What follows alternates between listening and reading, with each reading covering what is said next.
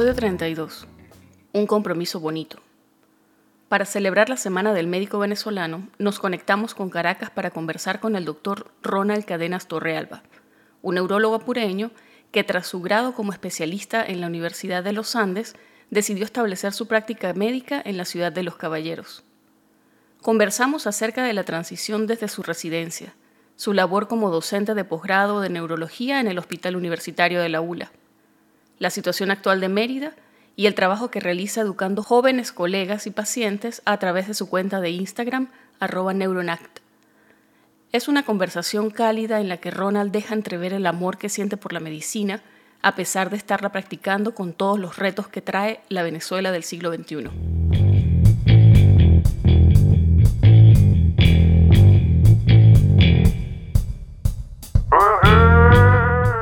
Estás escuchando Pluripotenciales, el podcast de la doctora Sheila Toro.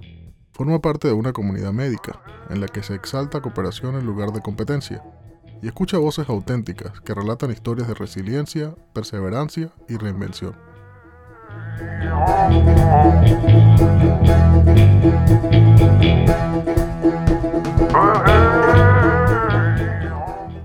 Ahora sí, hola Ronald, bienvenido a Pluripotenciales. Gracias, Sheila. Bueno, por fin, por fin, ¿no? Por fin estamos otra vez. Otra vez, y otra vez porque sí, sabes que yo hace no mucho grabé un episodio con un amigo podcaster y él me pregunta, mira, ¿y, qué cosas pueden salir mal? Y yo le dije, sabes que hay muchas cosas que pueden salir mal, pero sobre todo cosas que uno a veces mete la pata por no conocer bien lo que estás usando. Y estaba usando un software de grabación nuevo y no sé cómo eché a perder el archivo. Ahí está, y lo que se escucha es como la maestra de, de Charlie Brown. Sí, claro, imagínate. Así que estamos para para quienes no han caído todavía, estamos regrabando este episodio porque yo metí la pata y eché a perder el episodio anterior. Bueno, pero no, no importa, ya estamos aquí, que es lo importante. Pues sí, ya estamos aquí. Y gracias, chamo, por tu paciencia. No te preocupes, no te preocupes. Teníamos que hacerlo. Mira, ¿y, ¿y cómo estás? Porque ahorita no estás en Mérida. Tú normalmente estás en Mérida, pero ahorita, bueno, por razones, ya me contaste, de salud de un familiar, estás en Caracas. ¿Cómo estás viendo la cosa por allá? Bueno, aquí no hace nadie colas para gasolina. Lo más interesante que veo. ¿En serio? Este, ¿Cómo se siente? esto, bueno, se siente como en la Venezuela de los 90, que entras, entras a la estación de servicio y te tardarás dos minutos, cinco minutos cuando mucho. Qué contraste. Y ellos, y sí, es un contraste muy, muy fuerte porque, bueno, vengo de Mérida y en Mérida ya sabes que que es un tema. Entonces, bueno, llegar acá y, encontrarte con eso, bueno, pensé que estaba igual, pero no. Tenía meses que no venía y, y pues me di cuenta que, pero fuera de eso, ¿verdad? Caracas es muy bonita como siempre. A mí Caracas me, me, me, parece una ciudad muy bonita a pesar de todo lo que, lo que, lo que ya sabemos. Y ahorita está haciendo un frío inusual, el frío igual también como de los 90. O sea, está, está Caracas con la temperatura, bueno, Hoy ha estado todo el día nublado y bueno. Sabrosito. Eh, recordando, sí, recordando mucho a Mérida. con este clima. Bueno, te voy a presentar a nuestra audiencia. Tú eres un médico apureño, egresado de la Universidad Rómulo Gallegos de la Escuela de Medicina y eres un neurólogo egresado de la Universidad de los Andes, del Hospital Universitario de los Andes, que fue de hecho donde yo hice mis pasantías, así que bravo Ula. Así es. Así es. Yo soy demasiado, demasiado grupi con la ULA. Lo que pasa es que aquí... Yo no soy tan ulandino como ustedes porque, bueno, el, pregrado, pero sí realmente es cuando tú llegas allí y egresas y, ya tienes ese, ese gentilicio, sea, sí, sea lo claro. ti. Claro, claro. Sí. Además, bueno, e, es, es de uno, como me decía una amiga, mira, no es porque sea el mejor, pero es que es de uno. una maracucha muy querida con quien grabé un episodio eh, de hecho lo van a poder escuchar entonces, si no lo escucharon ya. Em, y me dice tal cual es eso. Claro, ella, ella me lo pintó con otra cosa y además maracuchos, sabes que los maracuchos son muy orgullosos de su gentilicio. Totalmente. Bueno, así, así creo yo que somos los hulandinos, sobre todo últimamente para mí, porque yo ya no me muevo en un círculo en donde la ULA sea la mayoría. La mayoría de las personas que he conocido acá son egresados de UCB, de la Universidad de Carabobo, pero sabes que los de la ULA aquí, aquí en Estados Unidos somos pocos, creo, o al menos que estemos conectados, pero bueno, en fin, eso es otro tema. Volviendo a ti, Ronald, yo quisiera hablar contigo acerca de tu experiencia como especialista, porque tú me decías cuando hablábamos una cosa bien particular, me decías, mire Sheila, el gap que dejaron los profesores cuando emigraron, de alguna manera vemos una nueva generación de relevo que lo estamos llenando. Y quisiera hablar contigo precisamente sobre eso, sobre tu experiencia como especialista ahorita en un punto en el que, bueno, digamos que ya los profesores de toda la vida, muchos se han retirado o muchos se han ido de Mérida por una u otra razón. Entonces, ¿cómo ejercer ahorita como especialista en Mérida? Bueno, la, verdad es que ha sido todo un reto y un compromiso porque es, es, es, pues, es como un espacio grande que llenar ya, ya sabes que, que hay muchas personas que, que, se han ido, que incluso conocemos o las, las tenemos en común. Y, y el, el, tú sentarte allí a recibir una clase de, de, los alumnos cuando hace pocos meses eras tú el que estaba en ese sitio, pues es un poquito surrealista.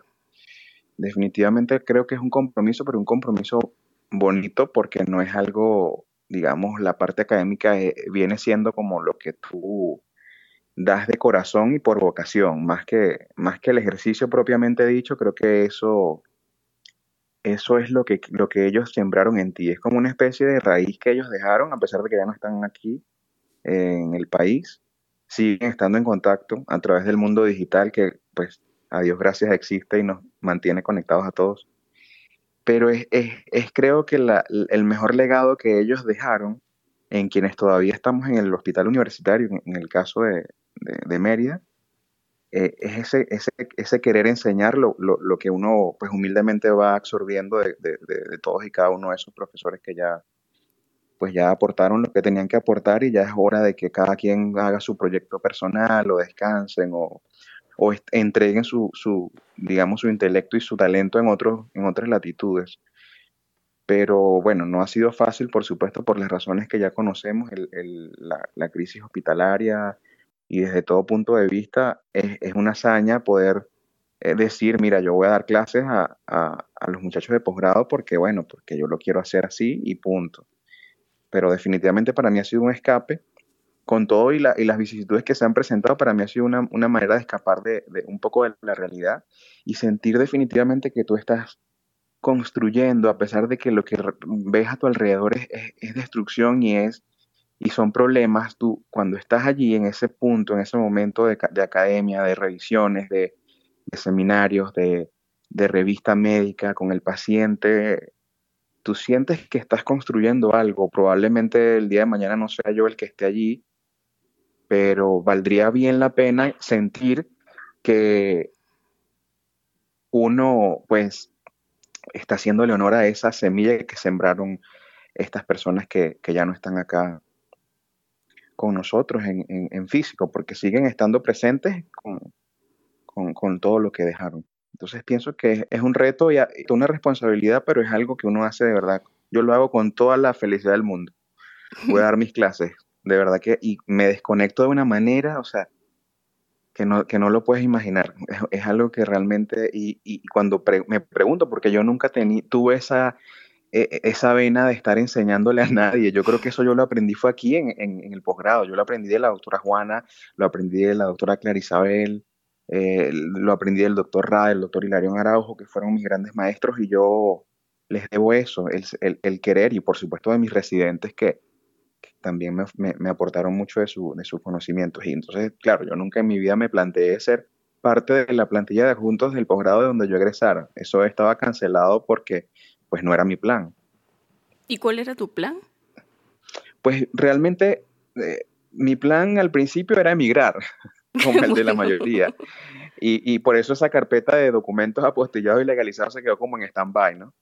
Pero ya cuando me veo y me siento bien y estoy tranquilo, a pesar de que, bueno, las, los problemas te, te empujan a, a, a, querer cambiar de dirección muchas veces, eh, fue algo que incluso lo trajo la pandemia, porque yo quería venir a Caracas a hacer epilepsia, no se pudo por razones de, de, de pandemia, de, de, logística. sabes que uno como que a veces lo van llevando por, uno planifica y tienes todo en un cuadernito bien delineado con, con todos los colores del mundo y es un croquis espectacular y cuando de repente tú te, te, ves inmerso en algo que tú no habías planificado pero que te hace sentir bien. Supongo yo la mano de Dios estará metida allí. Pero estar allí realmente ha sido muy fructífero para mí. Apenas tengo menos de un año dando clases y apoyando a los, a los chicos del posgrado de neurología de la ULA. Pues sí, pero es que algo que no dije es que tú egresaste hace poco, tú egresaste a finales del 2019, o sea que eres un especialista fresquito, salido del horno. Yo Recientemente. Sí, sabes que yo hace, bueno, hace muchos años tenía un blog y recuerdo que tuve alguien que me hizo un comentario y me habló de lo difícil que era la transición de ser residente en donde, bueno, uno, uno sabe cómo es la vida de residente, aunque sea desde afuera, porque todos eventualmente rotamos con un residente, a pasar a ser adjunto. Y decía, él decía mucho, esa persona, hablaba mucho de un sentimiento como de, de no saber a dónde perteneces, porque estás como de subalterno en un, en un sistema que te lleva. Algo así más o menos fue lo que él me pintó. Yo no lo sé porque yo no soy especialista, pero yo quería preguntarte si para ti la transición ha sido de alguna manera, si hay algo remarcable que, que tú puedas compartir con nosotros sobre eso.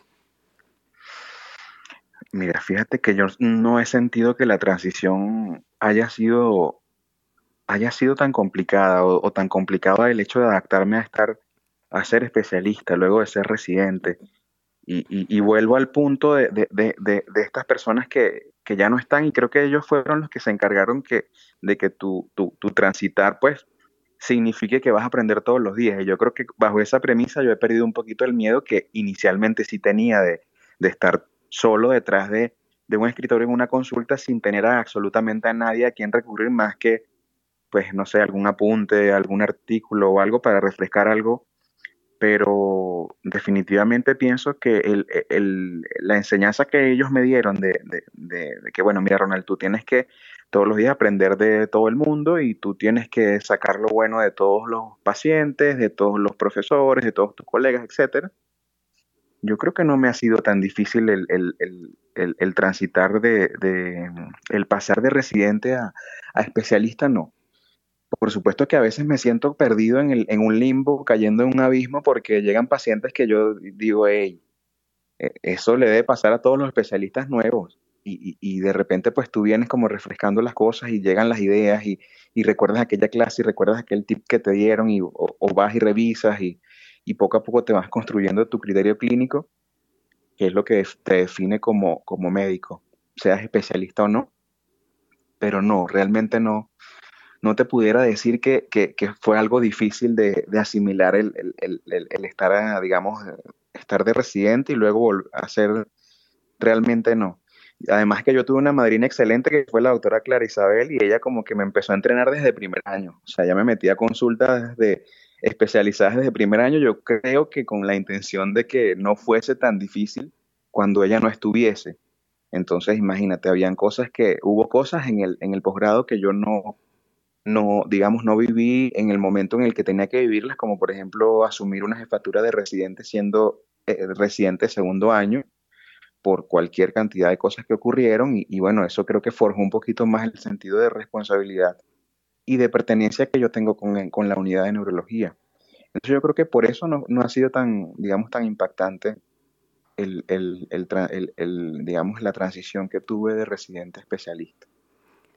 Mira, yo sé que ahorita, bueno, ya lo, ya lo comentaste, la situación en Venezuela es compleja, quizás los recursos no están disponibles como estaban antes, pero yo quería preguntarte, porque yo viendo tu currículum noto que a ti te gusta mucho el área de investigación y creo que es algo muy de ese departamento, o al menos de las personas que yo he conocido en el departamento de neurología, lo que tú, quienes tú mencionaste, la profesora Juanita, el profesor Rada, la gente que yo recuerdo, ¿Se sigue haciendo trabajos de investigación en el hospital? Mira, al menos en neurología hemos intentado hacer algunos trabajos este año con, relacionados con el COVID, pero ha sido muy difícil, muy cuesta arriba.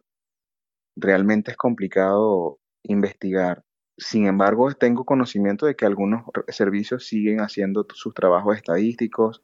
Recientemente el servicio de psiquiatría implementó un instrumento para, para determinar algunos aspectos neuropsiquiátricos o psicológicos bien puntuales de, de, lo que, de, lo que, de lo que, digamos, representa el impacto sobre las personas con el tema de la pandemia y mira, verlos recogiendo sus encuestas y, y pasando todo eso por WhatsApp y de repente, bueno, ya lo ves publicado. También tuve la oportunidad yo mismo de hacer una revisión con, con, con un, amigo que es médico cirujano, que actualmente es R1 de neurocirugía en San Cristóbal, y otro colega que es médico general que está en, en México. Hicimos una revisión de, neuros, de aspectos neuropsiquiátricos y el hecho de, de, de, de, que eso salga, de que todavía estén revistas recibiendo artículos en Mérida, en la ULA, pues sí está activo, pero con todos los, los digamos, los bemoles que representa tomar una muestra, eh, pues hacer algún tipo de bosquejo con, con, algún medicamento, con, con, alguna prueba para clínica, o sea, es complicado, pero se, parcialmente sigue investigando y, y, existen muchos chicos de medicina que están en eso de lleno, que, que incluso, imagínate, te buscan y te preguntan y entonces cuando te van y te presentan lo que tienen, tú dices, wow, pero esto es de nivel. O sea que hay muchas, muchas personas que, que hacen que uno recuerde que realmente todavía hay mucho talento para la investigación en el hospital universitario. De verdad. Por supuesto que las cifras y las estadísticas han disminuido considerablemente, pero sí se sigue haciendo investigación. Y mira, dándole la vuelta un poco a todo esto, yo quería que tú me cuentes acerca de cuáles son los inicios, cuál es el origen de esta cuenta maravillosa que tú tienes en Instagram que se llama Neuronact, porque, bueno, yo voy a poner, voy a compartir en la información de este episodio la cuenta para que todos vayan y le echen un vistazo, pero es que lo que a mí primero me llama la atención es la forma en la que tú usas la música para captar la atención de la persona que está viendo lo que tú publicas. ¿Cómo nace esta idea? Porque es una forma bien original de hablar de medicina pues sí, no, y muchas no tienen relación con, con, las canciones, ¿no? O sea, porque Marilyn Manson no tiene nada que ver con el cerebelo, pero, pero, o, o bueno, él tiene o, uno, o cualquier otra cosa. Bueno, él tiene uno, comparte, comparte esa, esa cualidad con nosotros. No, pero fíjate que, que esto era una cuenta médica, bueno, realmente yo quería hacer como un canal informativo para médicos generales y para estudiantes. Esa era mi idea principal en diciembre de 2019, cuando comencé con esto esto de mezclar la música con, con, con, con digamos, con, la, con el, el, post en sí y, el tema del café, surge espontáneamente porque esa fue la forma que yo tuve de, de encontrarle, digamos, como que, la, o de enamorarme más de la neurología, más de lo que lo estaba antes de estar en el posgrado, porque, bueno, un día descubrí que esa era la forma en que yo captaba más la información tomándome una tacita de café con una música, como con un playlist aleatorio y me bajaba mi artículo y yo, bueno, fluía en las ideas y de repente, bueno, ya podía hacer, eh, si el artículo pues estaba en otro idioma, ya tú hacías tu resumen, eh, las, las diapositivas para el seminario, eso era el, el, flujo de ideas era impresionante. Entonces, bueno, me quedó eso del posgrado también que uno a veces no se desprende del todo de, de esas cosas, ¿no? Y dije, bueno, es, es, una manera ideal de, de, que la gente se conecte con la neurología, porque todo el mundo, y, y, y, empiezo mencionando a los estudiantes de medicina y médicos generales, le tienen terror a las neurociencias. Entonces, de hecho, mi primer post fue de neurofobia. Entonces yo quería que a través de esos tres elementos, que a través de esos, yo también, yo también le tenía miedo a la neurología. No creas tú que siempre fue muy apetecible para mí recibir un paciente con crisis epiléptica, pero eso como tú dices es otro tema. Eh, yo pensé que, que, bueno, que, que, mezclando estos tres elementos pudiera yo ganarme un poquito como que la confianza de la gente y fíjate que actualmente la cantidad de personas que yo he conocido por la cuenta, incluso no médicos, que se interesan en la neurología para mí es muy satisfactorio, porque bueno, he logrado encontrar una manera fresca, no tan, digamos, con, con, no tan técnica, pero, pero es, no es fácil tampoco encontrar una manera de explicar cosas de cualquier tema médico sin, sabiendo que tienes que tener medicina basada en la evidencia, pero a la vez tratar de buscar un punto intermedio para tener un lenguaje que se adapte a, a la persona que no es médico, a, pues, a cualquier otra profesión que no sea medicina, para que la gente le guste. No, no ha sido fácil, pero bueno, poco a poco, poco a poco he ido cosechando una, comunidad que está allí pendiente de, las publicaciones y de verdad que bueno, aparte que me da la oportunidad de, seguir revisando los temas y, y, bueno, aportar un poquito a que la gente no se automedique, que la gente consulte, que la gente sepa que existen las patologías, que, que existen los riesgos, que las, algunas cosas no son tan graves como creen. Eso creo que son los principales objetivos que creo que se han logrado allí con esa cuenta. ¿Has tenido pacientes que te han hecho comentarios al respecto de post o cosas que tú publicas? muchos. ¿Qué te dicen? muchos pacientes. sin embargo, el lenguaje que tú usas, a pesar de que es fácil de entender, también es lenguaje elevado. Es lenguaje que, que no es técnico, pero es lenguaje que es acertado con respecto a la parte médica de lo que estás explicando. Claro, bueno, los pacientes mayormente llegan, y, eh, bueno, eh, debo decir que muchos pacientes han llegado a mi consulta gracias a la cuenta, pero bueno, te comentan, te dicen, bueno, doctor, sí, como usted lo mencionó en, lo que puso en el, en el, Instagram, y generalmente son chicas que tienen migraña, y, y, bueno, ese, ese yo creo que es uno de los temas principales de la cuenta, el dolor de cabeza, pero siempre comentan, por ejemplo, que sobre todo que les gusta la parte de la unión con lo que me, tú me preguntaste, la parte de la unión con la música y, un poquito con la cultura pop en TV de los 90, eh, toda esa ola de gente que, apareció desde los 90 para, que, que, bueno, que capta también generaciones que, que bueno, yo soy un poquito de, de, más atrás, pero, pero sí, sí logré el enganche con eso, ¿no? O alguna película, alguna analogía que haga con alguna serie, con, con algún cómic, con lo que sea que yo vaya viendo que pudiera ser, digamos, llamativo, porque de hecho esa es la pregunta que me hago, ¿cómo, cómo lo puedo mostrar que a la gente le guste? Porque hay temas de neurología que tú los lees en el libro y te duele la cabeza. Por mucho amor que le tengas a la neurología, tú abres ese libro y ves esas vías eh, de esos núcleos y y, esos circuitos y con flechas que van y vienen. primera neurona, diferente, diferente. Y entonces tú te das cuenta que la neurona va y la otra viene y, a la vez hay una inter que las comunica las dos, pero no del todo porque hay una segunda, entonces tú pero te quedas viendo. Activa, pero... Sí, inhibe, activa y, y, bueno, suple y a la vez también hay otra parte que queda muy lejos y también suple, entonces tú quedas así como que ya va. Voy a buscar una manera de que esto pueda ser entendido no es fácil, pero eso me ha ayudado a mí incluso a entender muchísimas cosas que en su momento quizá uno, bueno, ya sabes que uno poco a poco, tú puedes ver todas las materias de la mejor manera con los mejores profesores, pero también a veces uno como que se enfoca más en algunas y, y bueno, en el camino uno va como afianzando lo que no vio o lo que no desarrolló tanto. Ronald, yo no he hablado mucho con colegas acerca de qué está pasando en Venezuela con el COVID y quería tener tu punto de vista, porque la mayoría de la información que llega no es información oficial, porque bueno, todos sabemos que de Venezuela muchas estadísticas simplemente no llegan, no, no hay nadie llevando cuenta de qué está pasando o cuando llegan es difícil creer que esas son estadísticas reales. Y la información que nos llegan, por ejemplo, de, de nuestras mamás con WhatsApp, son cosas a las que yo le estaba diciendo a mi esposo el otro día, estábamos conversando precisamente sobre los peligros de una mamá con WhatsApp.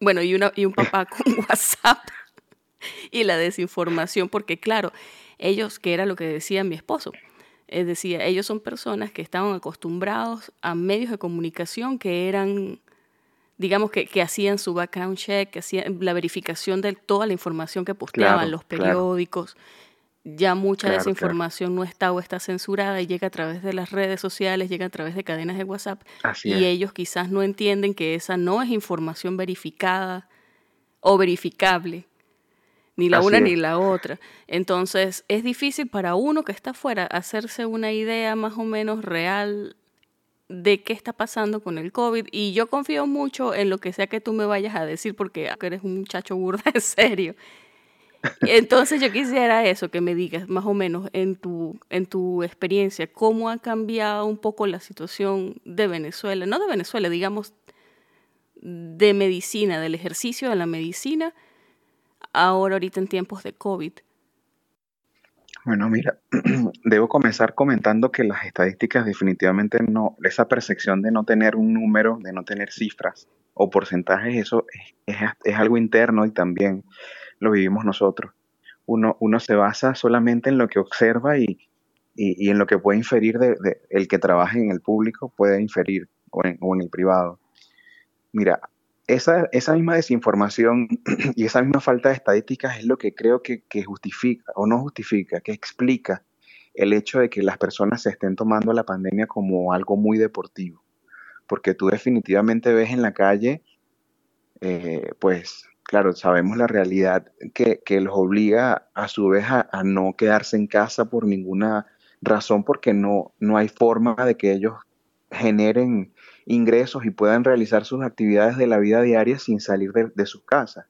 Pero más allá de salir de sus casas es un tema también de conciencia colectiva, porque las personas realmente no, no cumplen normas realmente establecidas por los protocolos que conocemos hasta el día de hoy. Tú puedes ver colas de personas en sitios mm, de ventas de, de cosas que no son farmacias, no son cosas de primera necesidad, y, el distanciamiento social no existe para nada. puedes ver el uso del tapaboca de las formas que tú te puedas imaginar. Eso es una arista gigante de cosas. puedes ver una, una, cantidad de contrastes porque el, pueblo realmente pues no, no sabe lo que está pasando dentro de los hospitales. Y al no saber cuántos muertos, cuántas personas se complican, quiénes son los que más se complican, qué, qué es lo que está pasando dentro del área COVID, eh, eh, pues obviamente la persona cree que todo está fluyendo de, la mejor manera y que bueno, yo puedo usar el tapabocas eh, o, la mascarilla la puedo usar en, el maxilar, eh, tapando el cuello y, no me pasa nada.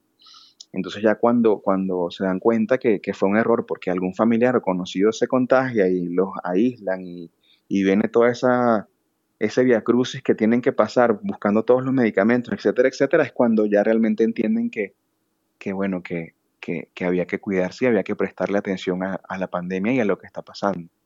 Porque, bueno, Venezuela con su sistema de salud no es un país que pueda tener una pandemia de estas magnitudes, de estas proporciones, sin, sin pretender creer que, no van a haber consecuencias fatales y, es la realidad. Es, es, lo que, es lo que todos manejamos, todos los médicos y todos los que trabajamos en el público. Me preguntabas que cómo había cambiado. Realmente, mira, es, un tema también de volver a, lo básico de la higiene y las medidas de bioseguridad, que es algo que siempre uno debió haber hecho y bueno, ahora lo estás haciendo por el COVID, pero es el lavarse las manos. No es que antes no lo hacíamos, pero ahora uno le presta atención a esas cosas y sabiendo que, no solo el COVID está aquí con nosotros, hay muchas otras eh, otros microorganismos, otros virus, otras entidades que siguen existiendo que, que pues no les puedes dar la espalda definitivamente. Pero yo creo que las estadísticas, los números y los porcentajes son los que, en la ausencia de ellos, son los que explican por qué la gente se comporta como se comporta en la calle. Porque salir a la calle es, pan, es lo que te da este error. A ah, tú sales a la calle, así, así estás en carro y vas viendo a los lados de la calle y, realmente es terrible. Si me decías que, que desde la última vez que grabamos, que fue hace un par de meses ahora, las cosas de hecho han desmejorado mucho. Y me decías que de hecho ha sido más o menos en detrimento de, eso, de la gente. Entonces, chamo, yo es que no sé qué decirte, porque yo lo que te contaba, yo converso con mi familia, que es de quienes, de quienes puedo recibir más o menos una idea de cómo está el panorama, y, y se quejan, se quejan, dice, pero es que la gente no se lo toma en serio, la gente se coloca lo que tú me dices tal cual, el tapabocas como, como cree que se coloca, no como se debe colocar. Nadie guardia distancia. Están en los negocios, tienen que ir a hacer algo y todo el mundo está amuñuñado. Y por la otra me está contando mi mamá, sabes que hay una reunión de no sé qué y lo fuimos y no sé quién y vieron a alguien y yo, mami, estaban usando tapabocas. Me dice, bueno, sí, pero después se lo quitaron. Lo que pasa es que ellos todos se cuidan. es muy difícil. Es muy difícil tratar de hacerle entender a la gente. Yo no sé, honestamente no sé por qué, Ronald. Yo no sé si es que quizás quienes deberían, que son, digamos, los medios de comunicación social, o quizás el gobierno a través de, de los medios de comunicación, educar al público, quizás no lo hacen de forma efectiva ¿Tú crees que de alguna manera eso se ha logrado? Pues que es que, bueno, si, o se ha intentado. si hablamos de las medidas de, pues claro, claro que sí se ha intentado, pero yo creo que la, la inconsciencia de la gente va más allá. O sea, porque tú puedes ver en, señalizaciones, eh, a cualquier sitio donde tú entras hay, hay, hay todo señalizado para que tú guardes distancia, para que tú mm, te coloques tu gel, para que tú uses tu mascarilla, o sea, bueno, los que yo he tenido la oportunidad de entrar, todos han tenido esto, ¿no? Aunque bueno, ya sabemos el tema de los medios de comunicación, pero igual es, una información que está en Internet y que está al alcance de cualquier persona en, las redes sociales y nadie es, ajeno a, que tú tienes que usar tu mascarilla, que tú tienes que lavar las manos, a que tú no puedes estar a dos centímetros de distancia de la gente haciendo una cola, porque no es el, no, el meollo del asunto, no es hacer la cola, porque vuelvo y repito, ya sabemos la situación de Venezuela el meollo del asunto es que te, tienes que distanciar, eh, tienes que tomar distancia de la persona que está delante de ti. Que no puedes hacer una fiesta, que no te puedes reunir con, con amigos por una falsa sensación de, seguridad que te dé por X o Y, que es algo que se ha visto mucho, no solo en el estrato social que todavía tiene poder adquisitivo, mm. sino, sino, sino en todos lados. O sea, tú ves, tú escuchas en la noche aquí en Caracas, eh, pues tú puedes escuchar unos merengues de los 80 en, en, cualquier lado y tú dices, hey, pero ¿y esa gente? Y, son las 5 de la mañana y tú todavía escuchas eso y la gente debe estar ahí.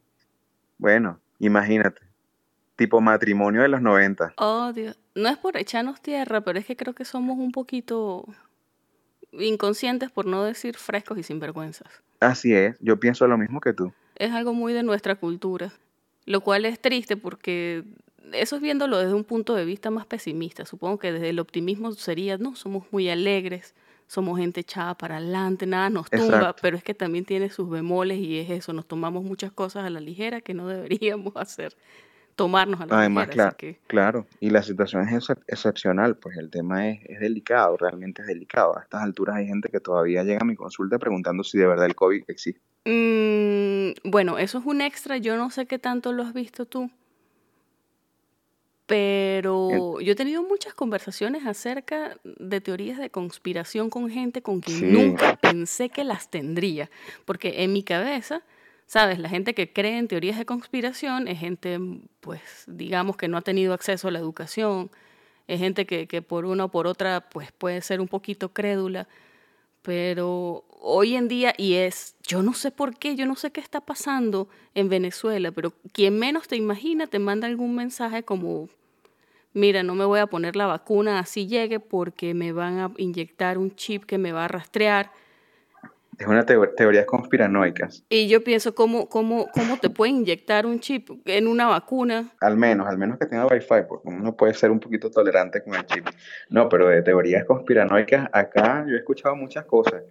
Pero es que, claro, yo lo que les digo a los pacientes es que, o sea, indiferentemente de dónde haya salido y quién lo creó y por qué, o sea, usted tiene que, cuidarse porque usted no, le puede, no se puede dar el lujo en este sistema de salud venezolano de, de, contraer un virus o no solo el COVID. Hay que recordarle siempre a los pacientes que sigue existiendo influenza, que sigue existiendo dengue, que sigue el Zika, chikungunya, todos los microorganismos habidos y por haber por los déficits en los servicios básicos. O sea, piense usted que se está cuidando por, para estar sano en la vida. Use gel y mascarilla y aléjese de la gente porque le pueden pegar algo.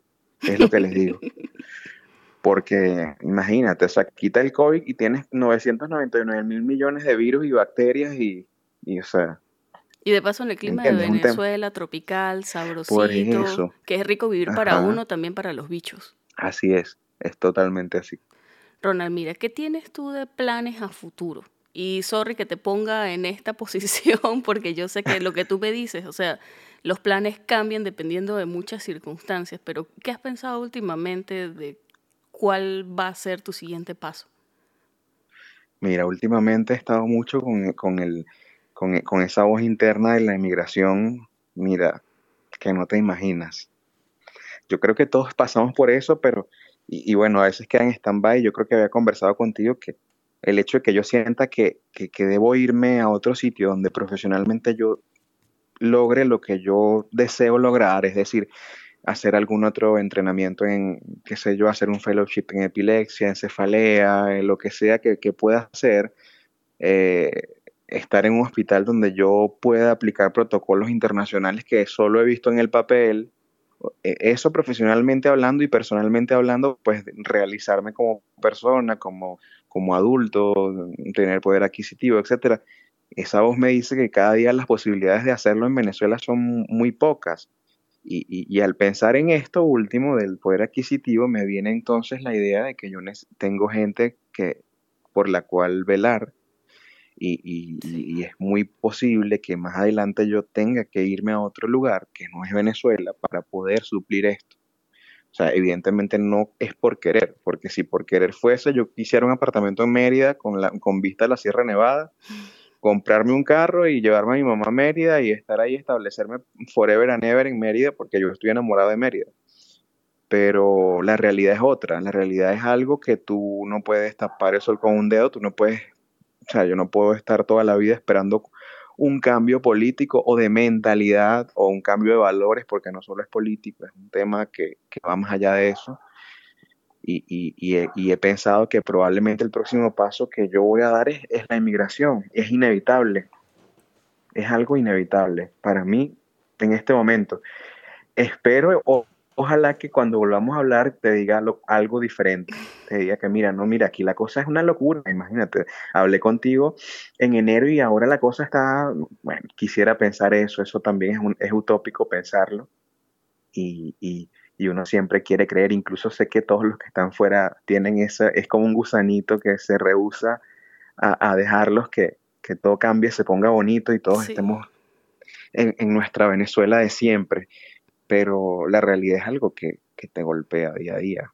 Es, la realidad la que te impulsa y como te decía, eh, cada mes, o sea, los cambios en Venezuela no son ni siquiera, desde, el punto de vista prospectivo, no son ni siquiera anuales, son cambios semanales. Mm. O sea, porque la situación te, está, te lleva, por, te pone en un sitio en una semana y al mes ya estás pensando que, que no, que eso no es, que tienes que hacer otra cosa, ¿me entiendes? Sí. Ah, son, son, es muy complejo, el tema es complejo, y, pero definitivamente, por razones que te acabo de mencionar, pienso que estar en otro sitio es el segundo paso, es el, próximo paso.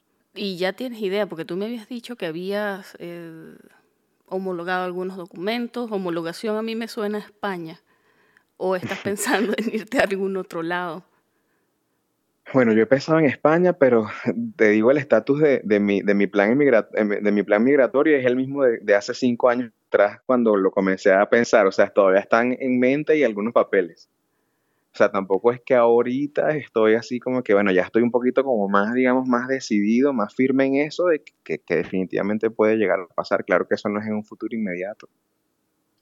Em, pero mm, a mí me gustaría irme a España y bueno, tengo muchos amigos allá y he estado conversando cómo, cómo, cómo es el tema de la homologación por eso te hablaba de homologar y, y bueno, he tenido contactos incluso con, por, a través de la cuenta con personas que trabajan allá. Em, entonces, bueno, yo creo que pudiera ser una opción, pero vuelvo y te repito, no es algo que está 100% configurado ahora. A mí me encantaría quedarme y me sigo quedando en Venezuela dando clases en la ULA y, y, en el universitario y aprendiendo de mis residentes y ellos de lo, de lo que humildemente yo les puedo aportar. Pero por ahora, pues ir viendo cómo vienen los meses. Que aquí en Venezuela tú no puedes hacer un plan de, digamos, de, o sea, no, tú tienes que ir como que surfeando la ola como, como, como mejor el equilibrio te permita. Ronald, ¿y tú qué consejo le darías a esos muchachos que vienen detrás, sean residentes o sean estudiantes de medicina que están en este momento en formación y todavía no, no están claros, no saben qué va a pasar cuando ellos salgan y se gradúen? Bueno, mira, el principal consejo que les daría, si están en formación todavía, y de hecho tengo muchos, muchos amigos que, que pues están en medicina, y generalmente lo que les digo es que no desistan de su interés por aprender, estén donde estén y que siempre se destaquen en su grupo de estudio, que traten siempre de mantenerse actualizados y que nunca se dejen solapar por la realidad, porque no es una realidad que va a ser eterna. Indiferentemente de dónde vayas a estar, siempre puede haber una opción de, salir adelante profesionalmente en cualquier sitio. Em, entonces, lo que me empeño en que ellos hagan es que no desistan de por lo menos dejar la carrera. Y cuando me preguntan, que siempre me lo preguntan, si, si piensan que, digamos, usted piensa que yo debería hacer el posgrado, bueno, lo primero que les digo eh, es que si tienen a alguien que los pueda apoyar para hacer la especialización en Venezuela, que aprovechen que todavía queda mucha gente, eh, muchos especialistas, profesores excepcionales en, el hospital universitario que están dispuestos a, seguir manteniendo la academia vida, con vida, y, que aprovechen eso si tienen el apoyo económico, pero que de no, de no ser así, que ejecuten un plan dentro de lo que se pueda, lo mejor estructurado posible para que no la vayan a pasar mal fuera, porque, bueno, ya tú mejor que yo sabes que estar fuera no es para todo el mundo. Eso es algo incluso, es, incluso hasta una prueba mental, porque uno tiene que estar bien no solo física y económicamente, sino desde el punto de vista emocional y espiritual, considero yo, con lo que he visto desde dentro. Sí, que creo que cualquiera, en este momento en Venezuela, creo que cualquiera de la decisión, que sea la decisión que tú tomes, te quedes, te vas, eso tiene un tole emocional sobre ti. Porque, bueno, tú sabes, la misma situación en Venezuela te aplasta. Y ser migrante no es fácil cuando te vas sin tu familia. Así es. Independientemente de la situación económica, independientemente de los planes que tengas y de si se están llevando a cabo o no, estar lejos de tu familia es algo que te pasa cuentas. Es algo difícil. Incluso si tú eres un poco independiente. Yo me consideraba una persona muy independiente de mi familia. De hecho, digamos que mis papás me, me, trataban de arrastrar cuando habían cosas, decían, mira, tú, tú, tú eres demasiado, de esa gente que le dicen despegada. Ajá, que eres muy despegado, desprendida. Cosas, sí, desprendida. Esa, esa, es la queja de los papás, es cuando uno es independiente. Pero, pero bueno, una situación familiar que pasó hace muchos años, de alguna manera me llevó a cambiar eso y me volví un poquito más mamitera y papitero. Pero, pero sin embargo, yo siempre me mantuve en mis planes de, mira, yo quiero estudiar afuera. Lo que pasa es que yo pensaba en regresar. Esta situación que está pasando ahorita, que la gente se va por necesidad, esto es algo que, bueno, estamos viendo nosotros, pero no era lo que se veía cuando la gente ¿Y que se era lo que hacían, Lo que hacían antes, ¿no? Que iban a, iban a, todos, a todos lados y regresaban. Sí, vale, la gente que se iba con esta beca Gran Mariscal de Ayacucho, se iba, se formaba, regresaba y enriquecía al país, porque era gente que iba a ocupar cargos de profesores, Así es. cargos en empresas, o sea, y enseñaban lo que, lo que traían de afuera. Era otra cosa. Y eso era más o menos lo que yo tenía en mente cuando me fui. Pero las cosas cambiaron. La situación cambió y bueno, me imagino que, que ha sido distinto para cada persona, pero algo que yo veo que es común para todos los que nos vamos, al menos sin nuestras familias, es que es duro desde el punto de vista emocional y, tú lo mencionaste, así como es duro desde el punto de vista emocional quedarse en Venezuela en las circunstancias que se están viviendo hoy en día. Entonces yo creo que es como un cambiar una cosa por otra y independientemente de la decisión que tomes va a tener un precio que vas a tener que pagar, suena dramático, pero, pero creo que es así y creo que es así con todo. Sí, yo pienso que sí. Definitivamente lo que tú dices de tratar de sacarle el jugo a la carrera que estás estudiando es, yo creo que es crucial, sobre todo porque fuera de Venezuela la educación es carísima. Uno lo da por sentado porque en Venezuela, ¿qué, pagamos nosotros en la universidad, por Dios? No, absolutamente nada. Tenemos que comer obvio, pagar alquiler si no somos de la ciudad en la que estamos estudiando, o por supuesto que hay gastos, pero estas cosas de cientos de miles de dólares por un título de medicina es una cosa por la cual nosotros no tuvimos que pasar. En medicina, medicina en Venezuela yo creo que es algo mucho más democrático. Aquí en los Estados Unidos es una carrera muy elitista y puede que suene feo, pero definitivamente yo creo que es así. No todo el mundo tiene la facilidad, el privilegio de estudiar. Entonces, a pesar de que mucha gente dice, sabes que si te vas a emigrar, eh, vete recién, recién graduado porque el tiempo que pasas después de la graduación, eso es, es, bueno, lo llaman gap year aquí, es como un año, son años en los que tú en teoría no estás, al menos para el caso de Estados Unidos, no estás acumulando experiencia clínica en Estados Unidos, porque esa es la que te valen. Pero yo creo que tener una especialización definitivamente vale oro, porque es educación por la cual no tuviste que pagar un realero, independientemente de, de, lo que vayas a hacer o no después, es educación. O sea, es algo que forma parte de ti, te ayuda a crecer como persona. Eh, y yo me acabo de dar cuenta que estoy muy apasionada. Cuando yo hablo de educación, yo me apasiono. Eh, no lo puedo evitar, porque es que, es que nosotros tenemos un privilegio. Estudiar medicina definitivamente es un privilegio, no veo otra forma de decirlo. Y estudiarlo gratis en Venezuela y los profesores que tuvimos. Y yo sé que la situación es difícil, pero dentro de todo, al menos hablo por la Universidad de los Andes, yo sé que la gente se esfuerza en tratar de mantener estándares bien altos. Y todavía hay gente que, que, que está allí, como te dije, tratando de, de, que la academia se mantenga y, sí, de, dar el máximo. de mantener, sí, de mantener el estándar elevado como, como ha sido siempre. Entonces, definitivamente sí, yo creo que lo que tú dices tiene muchísimo valor. O sea, trata de sacarle el máximo a, a lo que estás haciendo. Ahora, por supuesto, si piensas emigrar, dependiendo a dónde te vayas a ir, supongo que también hay que ser estratégico y vienen otros, otros factores a, formar parte de, la decisión. Pero para los muchachos que están ahorita estudiando, sí, yo creo que definitivamente lo mejor que pueden hacer es estudiar y dar el máximo. No se distraigan, no hagan lo que hice yo. Traten de enfocarse en la carrera al máximo lo que puedan. Y aprendan.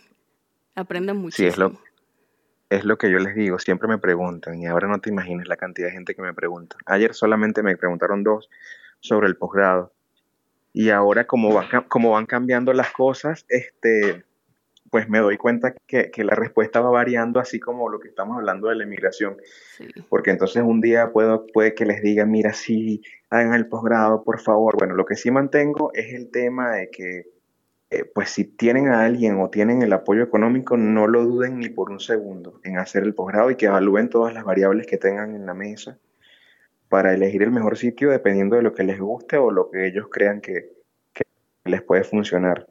Porque tampoco les puedo matar, o sea, tampoco se trata de matar la ilusión de, esos chamos que, que, pues ven a uno que, que, pudo hacerlo y ellos también quieren hacerlo antes de irse, por las razones que sean, y bueno, trato siempre de dejar que, que, esa puerta se mantenga abierta. Si tú lo quieres hacer, hazlo. Ya después en el camino veremos que, y tienes que tener el apoyo indiscutiblemente de algún familiar, de tus padres o de alguien que te ayude desde afuera, porque si les digo lo contrario, estaría totalmente fuera de foco de lo que es la realidad. Bueno, Ronald, de verdad que ha sido un placer, como siempre, hablar contigo. Muchísimas gracias por animarte a grabar de nuevo. y disculpa de nuevo lo que pasó, pero yo creo que, igual conversamos un rato, lo que tú dices, mira, yo creo que fluye, pues fluyó. Sí, sí, sí, sí, claro que sí. Muchas gracias por invitarme. Como te dije desde el principio, bueno, yo admiro mucho tu trabajo y me siento muy honrado de estar y de que, bueno, de que podamos dejar algún, algún, algún mensajito positivo dentro de, tanta, dentro de tantas cosas negativas, ¿no? Que creo que ese es el, el objetivo. Y lo es. Hacer que, hacer que, que, pues, que valga la pena lo que estemos haciendo donde lo estemos haciendo. Bueno, Ronald, de verdad, un placer, muchísimas gracias.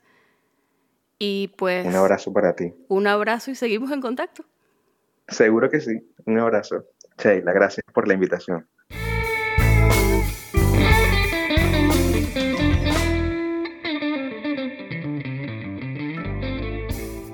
Esta fue la conversación que sostuve con el doctor Ronald Cadenas Torrealba desde Caracas.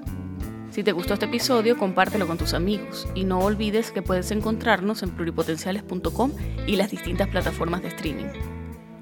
Desde el área de la Bahía de San Francisco y deseándoles el mayor de los éxitos, se despide su colega Sheila Toro.